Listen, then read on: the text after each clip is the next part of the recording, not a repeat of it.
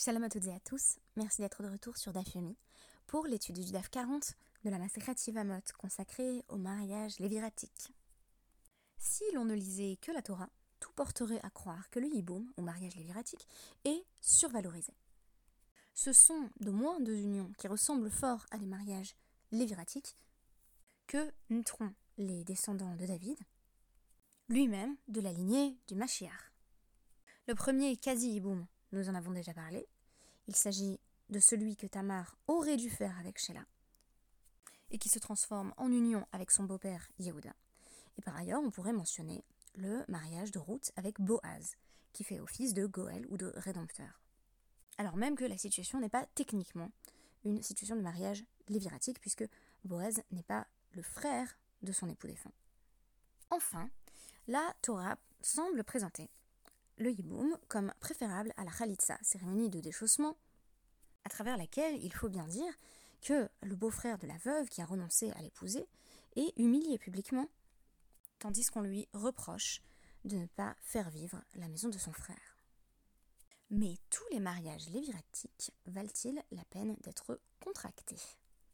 Que se passerait-il, par exemple, si un tout jeune homme, d'une quinzaine d'années ou peut-être d'une vingtaine d'années, perdait son frère aîné, se retrouvant vivement encouragé à épouser la veuve, qui a peut-être elle aussi une cinquantaine, voire une soixantaine d'années.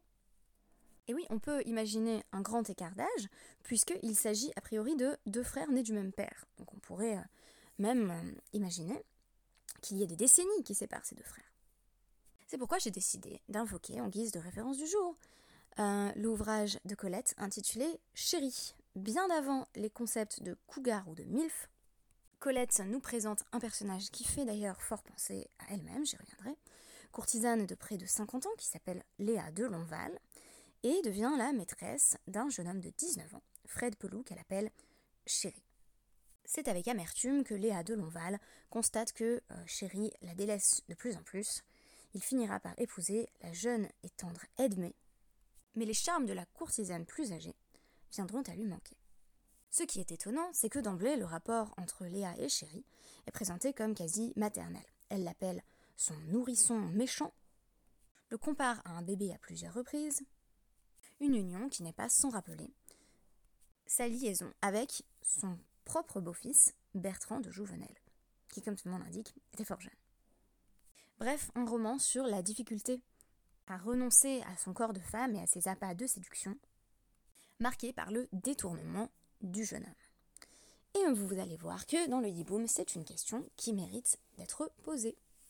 Je rapporte tout de suite la Mishnah, qui va nous expliquer que euh, le mariage léviratique peut donner lieu à des situations de polygamie.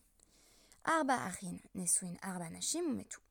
Si quatre frères, dans une fratrie bien entendu de plus de quatre frères, ont épousé quatre femmes et que les quatre frères sont morts sans enfants,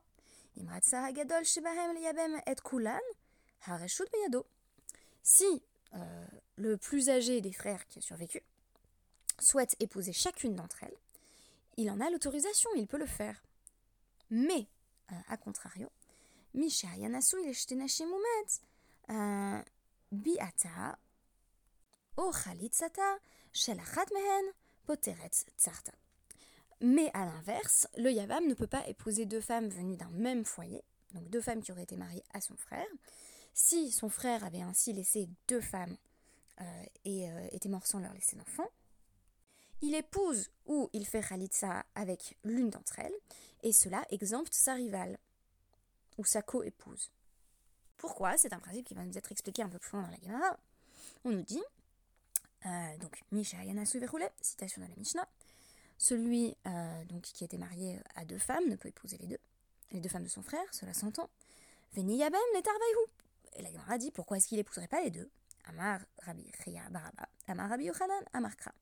Parce que le Pasouk rapporte, le Pasouk de euh, Dvarim 25.9, Asher lo yivne et bet Celui qui ne construit pas la maison de son frère, Bait echad hu bone, ve'en bonesh nebatim. Euh, c'est une maison euh, qu'il doit euh, construire et pas deux maisons. Donc il n'a pas l'obligation de faire émerger deux lignées à partir de la mort de son frère. Notons que une femme est souvent désignée, notamment en araméen, à travers le terme maison, donc DVTU. Il doit construire une femme, mais pas les deux. C'est une autre interprétation qui me semble valide de, ce passage. Alors on nous dit, pourquoi il ferait pas Khalitsa maintenant avec les deux? Parce que Marzutra Bartovia nous, rapporte un, un donc cette fois-ci c'est Varim 25-10, Bet Khalot euh, donc euh, celui qui a fait la Khalitsa, on se référera à lui comme la maison de celui qui a eu euh, une chaussure retirée. Donc il y a une maison avec laquelle il a fait le divorce auquel on donne le nom de Khalitsa, mais pas deux maisons. Là encore, une seule femme suffit amplement. Suite et fin de la Mishnah.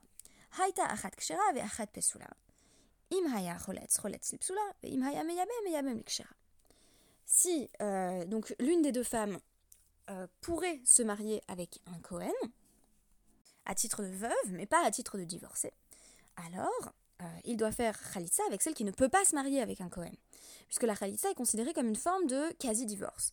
Donc, euh, elle ne pouvait de toute façon pas se marier avec un Cohen, son statut ne change pas. Alors que s'il choisit de faire la Khalitsa avec celle des deux co-épouses euh, qui auraient pu se marier avec un Cohen, eh bien, il lui bloque l'accès à euh, la Keuna par alliance. Mais si c'est le mariage léviratique qu'il souhaite conclure, il peut se marier avec celle qui aurait pu se marier avec un Cohen parce qu'il lui offre tout de même la sécurité d'un mariage et un cadre propice à l'épanouissement de cette nouvelle union la Gemara s'interroge sur la question Hareshut Beyado. Est-ce que c'est vraiment un homme qui décide, euh, en matière de Yiboum, si il se remarie ou non Ça, c'est toute la question. Quand on parle du mariage léviratique, qu'est-ce que c'est que cette institution?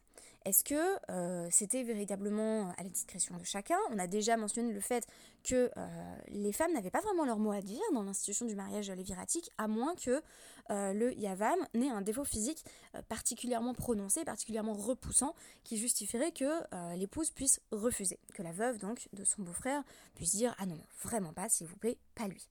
Mais a priori, dans la plupart des cas, il n'y a pas vraiment de choix féminin. Mais y a-t-il un choix masculin?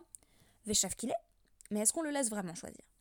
Tania Il y a une braïta qui nous cite le pasouk euh, de Dvarim 25.8 euh, Ve Karulo Zigne Hiro. Euh, les anciens de la ville vont l'appeler. Ils vont l'appeler pourquoi? Hen Velo Shluchan. Donc, il, le convoque directement et, pas par l'intermédiaire d'un intermédiaire, justement. Euh, et ils lui parleront. Ça veut dire quoi ils lui parleront? Mais la med, chez Masin lo etsa hugenetlo. Ça veut dire qu'ils vont lui donner un conseil qui lui convient, un conseil euh, qu'il est fortement invité euh, à suivre. Donc, par exemple, il y a des situations où la khalitsa est considérée comme préférable au yiboum. On a déjà dit, notamment à travers le podcast étudié par Alexis Rothgold, que on craignait que le Yavam n'en vienne à épouser sa belle-sœur simplement parce qu'elle est belle ou parce qu'il est amoureux d'elle, et non pas pour construire la maison de son frère. Donc en réalité, euh, il semble que euh, la Khalitsa était plus fréquente que le Yiboum. Il y a d'autres cas qui sont invoqués ici. Chez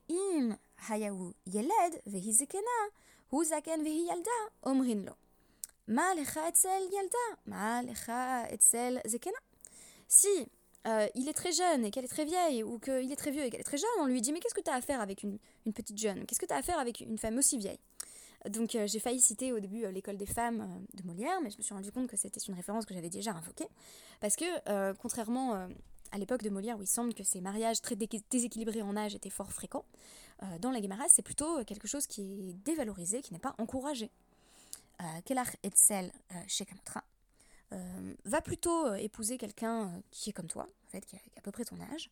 Ve'al tassim ketata bevetecha. Et ne place pas la discorde dans ta maison. Imagine en effet que si, comme prévu dans la Mishnah, l'homme en venait à épouser quatre femmes différentes, je veux dire, moi, si mon mari me ramenait tout à coup quatre belles-sœurs en me disant je les épouse, on les fait rentrer dans notre foyer, bah, je serais franchement pas contente. Ça tombe bien, j'ai pas de belles-sœurs. Mais euh, vous imaginez quand même le déséquilibre que ça impliquait pour un foyer à la mort euh, de chacun des frères de rajouter une femme dans le foyer existant, euh, si tant est que le frère était déjà marié. Donc il y avait un risque effectivement pour le foyer préexistant. Donc on peut imaginer ce que le yiboum comportait de problématique du point de vue du shalom bayit.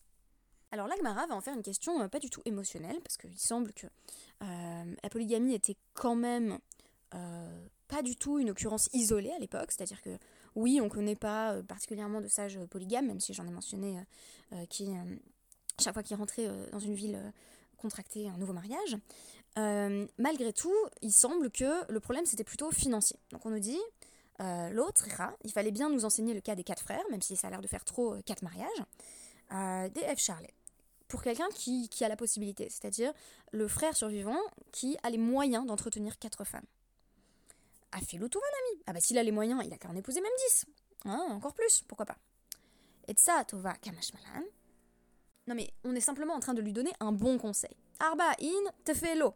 Épouser quatre femmes, ok, en épouser plus, c'est franchement pas la peine. Pourquoi? Qui des minste ona bechodesh, parce que comme ça, il pourra avoir une, au moins une relation sexuelle par mois avec chacune. Quel est le présupposé que si c'est un Talmid Racham, un disciple des sages, il doit avoir au moins un rapport sexuel avec, chaque femme, euh, avec sa femme euh, une fois euh, par semaine.